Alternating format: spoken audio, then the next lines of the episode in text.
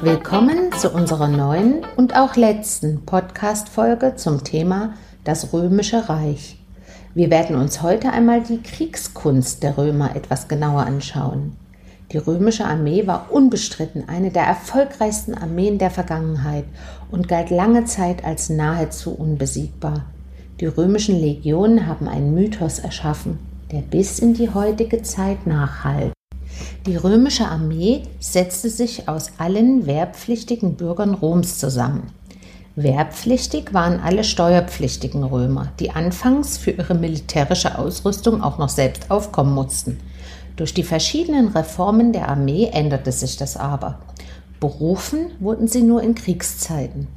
Die Legionäre stellten die Infanterie des Heeres dar. Als Infanterie bezeichnet man die sich zu Fuß bewegenden und mit Handwaffen ausgerüsteten Soldaten. Nur mit einer Infanterie hätte das römische Reich aber nicht diese Erfolge erzielen können. Außerdem gab es gar nicht so viele römische Bürger, als dass man nur mit diesen die römischen Feldzüge hätte bestreiten können. Daher wurde die römische Armee von Hilfstruppen unterstützt. Sie stellten die Kavallerie, also die Soldaten, die zu Pferd kämpften, sowie die leichte Infanterie oder die Bogenschützen.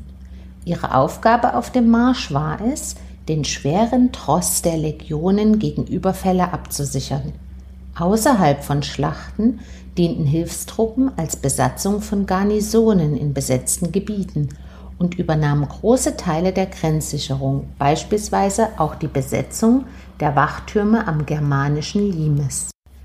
Diese Soldaten wurden entweder durch verbündete Einheiten, die Bundesgenossen der Römischen Republik, gestellt, die die Verpflichtung hatten, eigene Truppen im Bedarfsfall für militärische Unternehmungen an die römische Armee anzugliedern.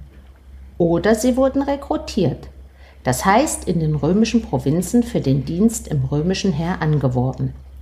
Meistens direkt vor Ort, was den Vorteil hatte, dass die germanischen oder gallischen Rekruten das Gelände schon kannten und passende Kampfmethoden beisteuern konnten.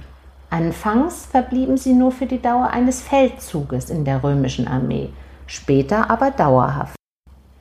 Für viele Provinzbewohner war der Dienst in den Hilfstruppen der römischen Armee attraktiv, denn bei ihrer Entlassung nach 25 Jahren im Militärdienst erhielten sie das römische Bürgerrecht sowie das Recht, eine Frau aus den römischen Provinzen zu heiraten.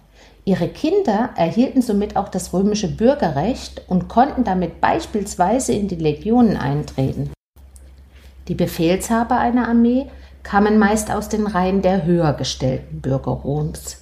Wichtig für die Ernennung waren der Charakter, der Ruf der Person, die Integrität und interessanterweise auch die rhetorischen Fähigkeiten, was bedeutet, dass jemand mit Worten und Sprache sehr gut umgehen kann. Die militärische Erfahrung spielte nicht unbedingt eine Rolle. Es war zwar lobenswert, jedoch reichte theoretisches Wissen aus. Vorbild für die römische Kampftaktik war sicherlich die griechisch-makedonische Phalanx. Den Römern wurde sowieso nachgesagt, dass sie Waffen und Taktiken der Gegner übernommen haben. Man nimmt heute an, dass beispielsweise der große Schild von den Samniten und der Brustpanzer von den Kelten stammen. Warum auch nicht etwas Bewährtes von anderen abschauen? Ist doch schlau. Was ist also nun diese berühmte römische Phalanx? Im Griechischen bedeutet Phalanx Baumstamm, Walze, Rolle oder Schlachtreihe. In der römischen Kriegskunst wird darunter eine dicht geschlossene, lineare Kampfformation schwer bewaffneter Infanterie mit mehreren Gliedern bezeichnet. Das heißt, eine Reihe von Legionären bildeten dicht nebeneinander stehend eine Wand aus Schilden. Die rechte Seite jedes schwer bewaffneten wurde so durch das Schild des Nachbarn gedeckt. Dadurch entstand eine fast undurchdringbare Mauer. Marschiert wurde in Zügen mit zwei Dutzend Männern. Zwei Dutzend sind 24, die in der Regel zu dritt nebeneinander standen und acht Mann hintereinander mit dem Speer über der rechten Schulter. Die Stoßlanze war die Standardwaffe. In einer starren Phalanxreihe konnte praktisch nur die erste Reihe kämpfen. Die dahinterstehenden Legionäre in der Phalanx warteten sozusagen ab. Eine besondere Taktik gegen Erschöpfung der Legionäre war der sogenannte Rotate-Befehl. Ein Legionär konnte die vorderste Linie bei heftigen feindlichen Angriffen ja nicht ewig halten. Irgendwann war er erschöpft. Dann zog sich durch den Rotate-Befehl die komplette erste Reihe zurück und die nachfolgende Reihe löste sie ab. Diese Legionäre konnten dann wieder einige Minuten mit voller Kraft kämpfen, bis sie von den dahinterliegenden Reihen abgelöst wurden.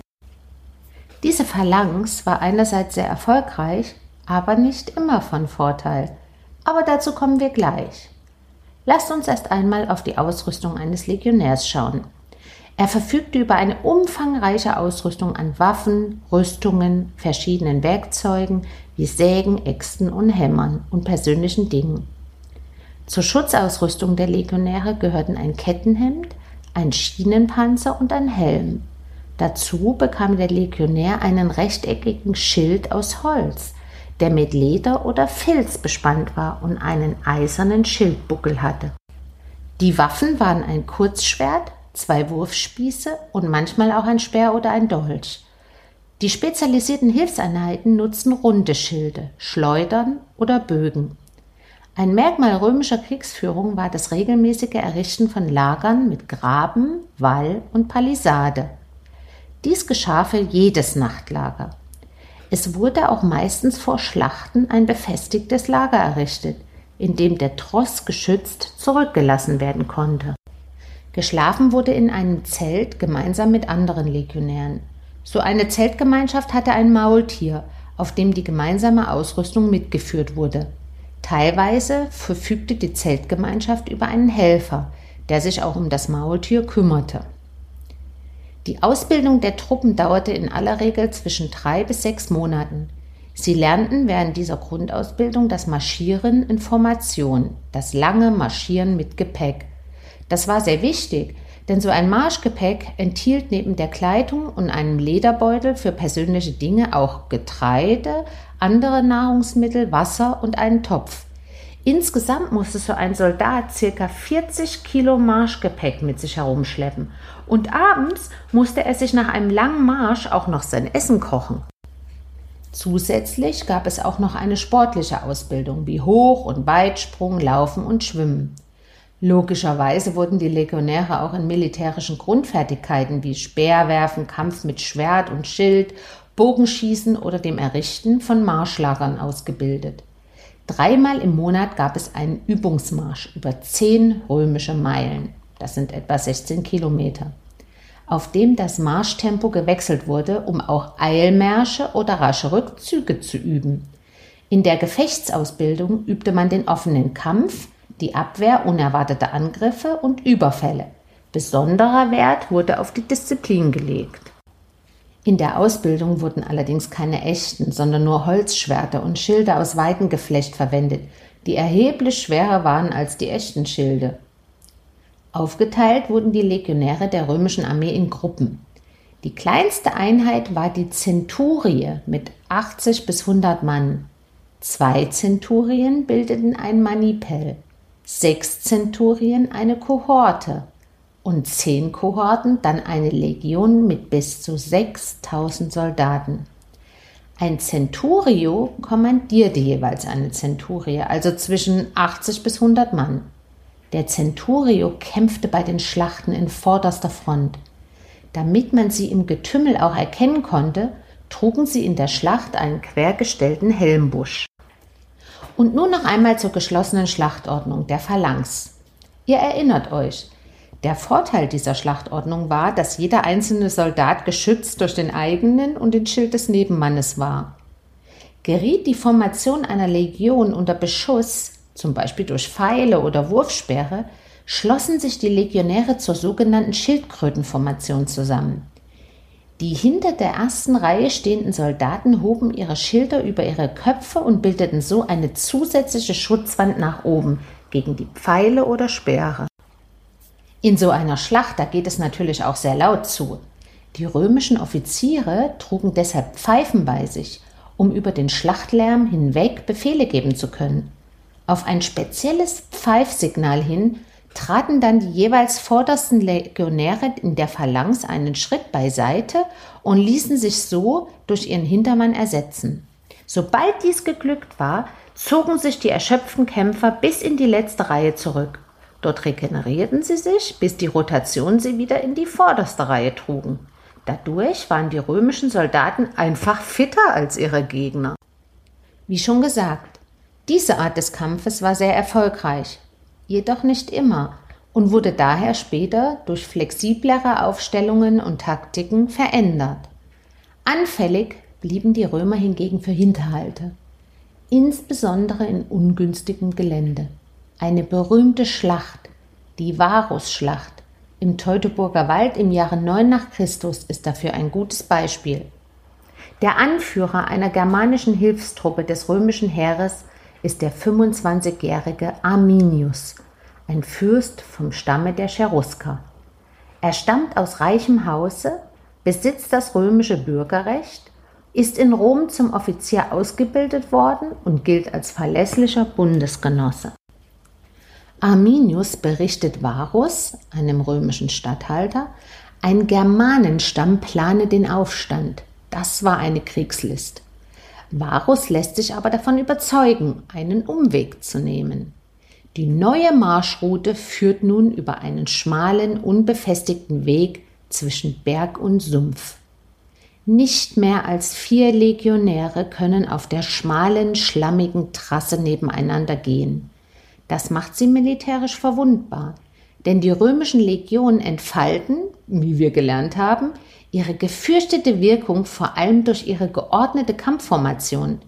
Der Zug der Römer erstreckt sich nun über mindestens 15 Kilometer, ist langsam und an den Seiten nicht geschützt. Das perfekte Ziel für einen Überraschungsangriff. Arminius und die Germanen lauern im Hinterhalt. Sie greifen die römischen Soldaten im Wald von einem selbst errichteten Wall aus etwa anderthalb Meter Höhe und auf einer Länge von bis zu zwei Kilometern an. Zum Schluss kämpft Mann gegen Mann. Nach drei Tagen sind die Römer besiegt. Die Schlacht vor über 2000 Jahren kostete mehr als 20.000 Menschen das Leben. Rom verliert drei Legionen. Diese Niederlage war für die Römer ein schwerer Schlag aber nur einer von vielen.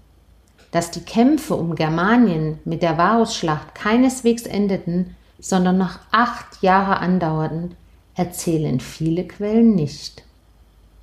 So, dies war nun die letzte unserer Podcast-Folgen zu den Römern und hat euch hoffentlich einen interessanten Einblick in die römische Kampfkunst gegeben.